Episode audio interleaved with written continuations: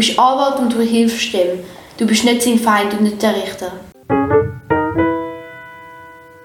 Da sind wir im Podcast StPO Artikel für Artikel. Wir sind beim Artikel 3.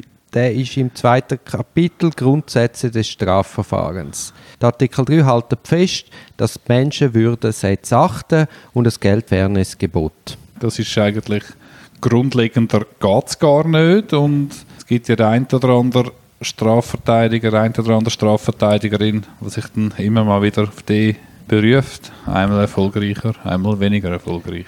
Das Problem ist ja schon, dass die Staatsanwaltschaft eine recht große Geschäftslast hat. Es ist bei denen wirklich ein Abschaffen und dann besteht die Tendenz, dass man die beschuldigten Personen zu Objekt degradiert. Also damit will ich sagen, die Strafverfolgungsbehörde nimmt es dann gar nicht mehr so wunder, was die zu den einzelnen Vorwürfen zu sagen haben, sondern eine Befragung ist lästig und muss möglichst schnell hinter sich gebracht werden. Und das macht in meiner Erfahrung der Beschuldigte einmal auch sehr zu schaffen, weil sich wie nicht gehört fühlen. Wenn man den Artikel genau anschaut, die Absatz 2, was namentlich zu beachten gilt, ich denke, der Grundsatz von Treue und Glauben und das Verbot vom Rechtsmissbrauch, dort habe ich jetzt äh, selten erlebt, dass sich da ein Polizist oder ein Staatsanwalt krasser Art und Weise darüber hinwegsetzt. Also ich habe da jetzt gerade ein Beispiel. Ich bin noch in ein Verfahren reingekommen und dann habe ich, mein Klient ist im Ausland, bin ich äh, ordnungsgemäß an die Staatsanwaltschaft gelangt, habe gesagt, mein Klient würde in die Schweiz kommen für Aussagen, wenn ihm das freie Kleid gewährt würde. Die Staatsanwältin hat dann abgewunken, das will sie so nicht, habe ich nicht verstanden. Aber um das geht es nicht. Dann habe ich gefragt, ja, ist er denn international ausgeschrieben? Und dann hat sie mir gesagt, nein, nur für die Schweiz. Ich habe da nicht recht geglaubt, habe meinem Klienten gesagt, sie passen sie auf. Sie sagt, die Staatsanwaltschaft sagt zwar nur für die Schweiz, ich kann mir das aber nicht wirklich vorstellen. Ich glaube, sie sind international ausgeschrieben. Er ist dann tatsächlich von seinem Land in ein weiteres Land gereist und dann dort verhaftet worden, weil er international ausgeschrieben war. Also kurzum, die Staatsanwaltschaft hat mich knallhart angelogen. Gut, ja, also hast du mich eines Besseren belehrt. Ich habe das jetzt äh, in der einen oder anderen Weise vielleicht auch schon mal ein bisschen erlebt, aber ich denke, krass, dass man jemanden voll reinlaufen lässt, habe ich jetzt äh, Aber weißt du, der, der, Zwang ist ja einmal viel sublimer. Also man sagt, nicht einmal, ist dann nicht einmal unbedingt böse, sondern sagt, ja, wenn es jetzt ein Geständnis gibt, dann können sie aus der Haft rauskommen. Also gerade in Haftsituationen hast du einen unglaublichen Geständnisdruck. Oder man sagt, okay, Sie wollen, da sind wir nicht dabei als Anwalt, aber es gibt oft Befragungen, da sagen, ah, Sie wollen jetzt nichts sagen. Okay, zurück in Abstand. Dann beschäftige ich mich in einer Stunde wieder mit Ihnen. Mhm. Oder man sagt, was, Sie wollen nichts sagen, aber Sie, Herr XY, nur, nur Schuldige sagen nichts. Die Unschuldigen reden bei uns. Das sind auch falsche Vorhalte, die gemacht werden. Was mich dann, was ich da besonders spannend finde, das ist Artikel 3 Absatz 2 Litera C. Es gilt das Gebot, dass man alle Verfahrensbeteiligten gleich und gerecht behandelt und ihnen das rechtliche Hör gewährt. Und das gleich und gerecht behandeln, das beinhaltet unter anderem auch, dass man den belastenden und den entlastenden Umständen in gleicher Art und Weise nachgeht. Und das erlebe ich jetzt gar nicht. Nein, da muss man sich nichts vormachen. Also Strafprozess ist ganz klar immer über, auf Überführung orientiert. Genau, die haben eine Ermittlungsthese, äh, eine Nachlagethese, also die schreiben dann einmal die Anklageschrift am Anfang und handeln die ab. Ja, spielt keine Rolle, aber ja, ja. Und die haben das Ziel und die versuchen das, ihre These zu belegen äh, oder schauen, ob sie widerleitet werden aber nicht aus eigenem Antrieb, sondern sie schauen einfach, ob, es dem Beschuldigten gelingt oder nicht, äh, ihre These zu widerlegen. Genau, aber eigentlich müssen wir mit einer Nullthese an einen Sachverhalt herangehen, darum von der Unschuld auszugehen, müssen wir eigentlich und dann schauen, kann man ihn überführen. Ja, das zeigt sich oft auch in der Fragetechnik, dass dem eben nicht ansatzweise so. Darum ist es eben auch wichtig, dass man einen Anwalt hat, der da ein bisschen Gegensteuer gibt oder zumindest der beschuldigte Coach und ihm kann sagen, was da auf ihn zukommt. Weil es gibt halt auch Leute, die es der Polizei einfach recht machen oder den Weg vom geringsten Widerstand gehen und dann halt Zeug zugestehen, die es gar nicht gemacht haben, einfach weil, weil sie Ruhe haben Also auch ich erlebe das immer wieder, dass man auch falsche Geständnisse ableitet, weil man einfach die Haft derart einschränkend ist und die will abkürzen es gibt dann da noch die Bestimmung im, in der StPO 3, dass man nur darf Beweiserhebungen, also Methoden zur Beweiserhebung anwenden, wo die Menschenwürde nicht verletzen. Damit ist gemeint, dass die Folter nicht zulässig ist oder zum Beispiel der Entzug von Mahlzeiten und Schlaf. Das leitet uns über zu den Haftbedingungen heute, wo ja zum Teil miserabel sind. Es hat zum Beispiel einen Entscheid vom Bundesgericht aus dem Jahr 2015, da geht um ein Gefängnis im Kanton Genf und dort hat eine Person pro Häftling 3,39 Quadratmeter zur Verfügung gehabt, wobei die Leute ja einmal 23 Stunden eingesperrt sind. Also die Leute haben 3,39 Quadratmeter zur Verfügung gehabt. Also nach Tierschutzgesetz muss einem Hund bis 20 Kilo, der muss 6 Quadratmeter zur Verfügung haben gewissen Menschen wird das also in der Schweiz nicht selbstverständlich zugestanden und das wäre jetzt eine klassische Verletzung von dem Artikel 3 StPO, würde ich, will, würde ich meinen, aber das Bundesgericht hat das dann nicht so gesehen.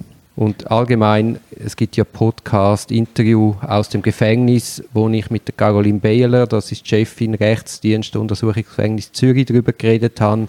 Da ist zum Glück viel im Gang, um die Haftbedingungen zu ändern, weil potenziell sind die Leute in Haft unschuldig. Ein großer Prozentsatz ist auch unschuldig. Äh, nur noch ganz kurz noch etwas in gekommen. Beim Grundsatz Vertrauen und Glauben gibt es Konstellationen, die ich auch schon erlebt habe, beziehungsweise erzählt bekommen habe, dass man äh, Personen, Mitbeschuldigte parallel befragt oder nacheinander befragt und der meint, gaukelt man vor, vielleicht eher indirekt im Prinzip. Der andere hätte schon gestanden oder der andere hätte gesagt, er werde jetzt reden. Äh, jetzt ist die letzte Möglichkeit, um selber noch zu sagen, wie es war, wie nachher ein Geständnis gebe, ein Drittel Rabatt etc. Und nachher ist es zu spät für dich und du musst in Haft.